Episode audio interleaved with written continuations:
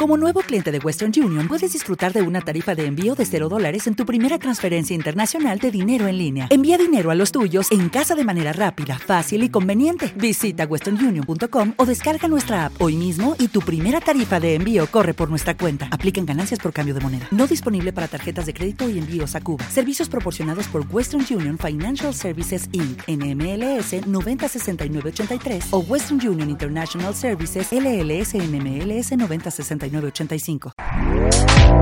Este podcast forma parte de Evox Originals. Disfruta de este avance.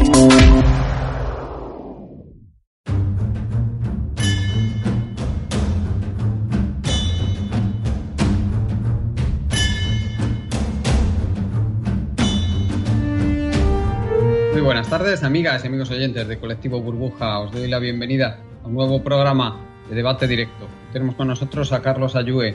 Buenas tardes, Carlos. Hola, ¿qué tal? Muy buenas tardes. Bueno, buenas tardes es un decir. A 43 grados por si salgo de casa es otra cosa. Sí, aquí en plena ola de calor. Por Madrid también andamos con un calor impresionante. ¿eh? Hoy prácticamente 41 grados. Eh, y tenemos también con nosotros a Carlos, a Carlos Arrabal. Buenas tardes, Carlos. Eh, bu buenas tardes y yo la verdad no la ola de calor en Londres no se nota. Eh, 15, 15 graditos hará. Eso os habéis librado.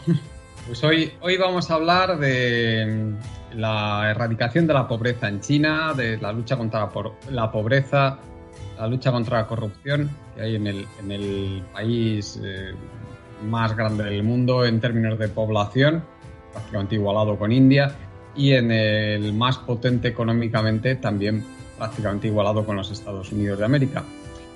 Mm, desde luego la evolución china ha sido impresionante en las últimas décadas, de tener la gran mayoría de la población viviendo en la pobreza hace simplemente tres décadas han pasado a cifras mm, bajísimas y ha tenido una de las mejores evoluciones del mundo en estos términos.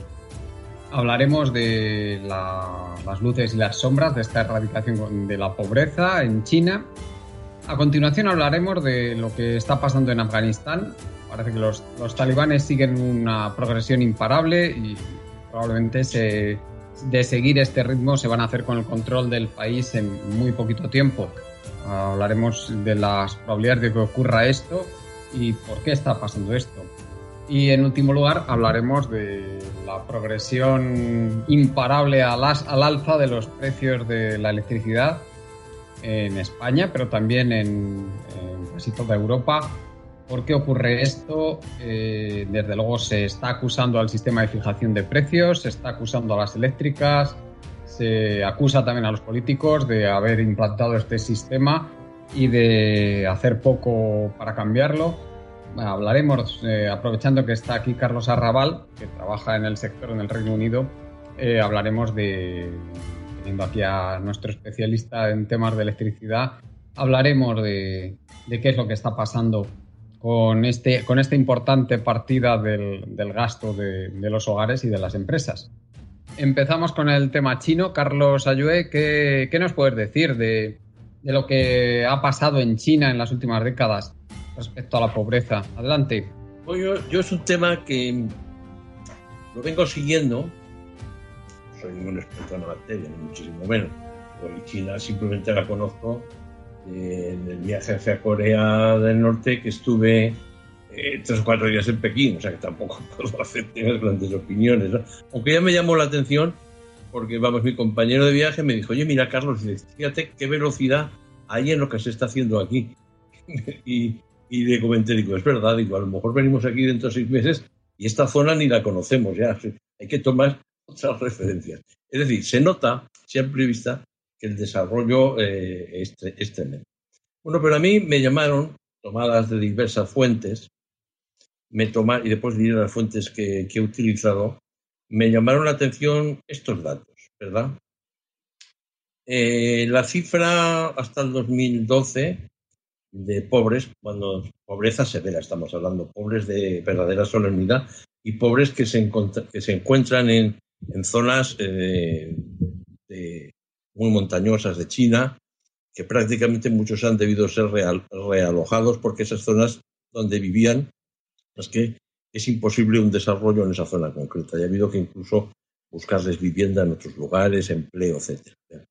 Bueno, pero mm, lo que, llamó lo que me llamó la atención es que hasta el 2012 todavía quedaban, eh, que es la llegada de Xi Jinping al gobierno de, del, o al tomar la Secretaría del Partido Comunista China, Partido Comunista Chino, pues eh, aún quedaban todavía unos 100 millones de pobres.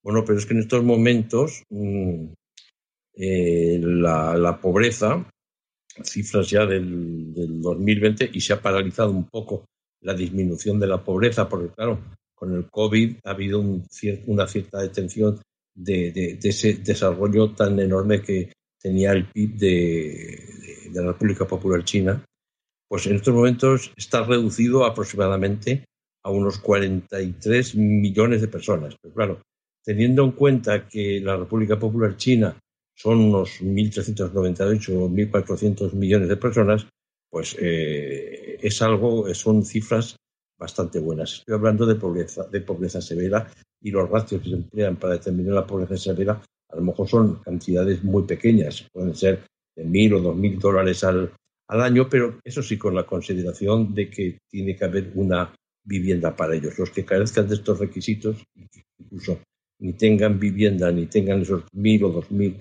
eh, dólares o alguna pequeña renta, alguna pequeña actividad, pues no son considerados, eh, son, esos son los que son considerados, perdón, dentro de la pobreza severa.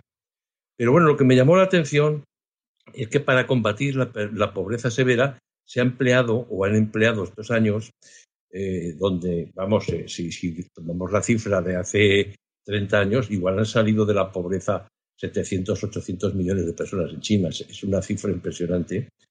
Bueno, pero para últimamente para, para mm, resolver el, problema de la de, el problema de mm, determinar e indagar quiénes están en pobreza severa y quiénes no lo están, e, y hay coadyuvar eh, en las aldeas o los lugares, sobre todo de carácter rural, para hacer salir a esa población de la, de la, de la pobreza severa, se han llegado a movilizar a unos 3 millones de altos funcionarios, de funcionarios y de políticos del Partido Comunista Chino y de la Administración china.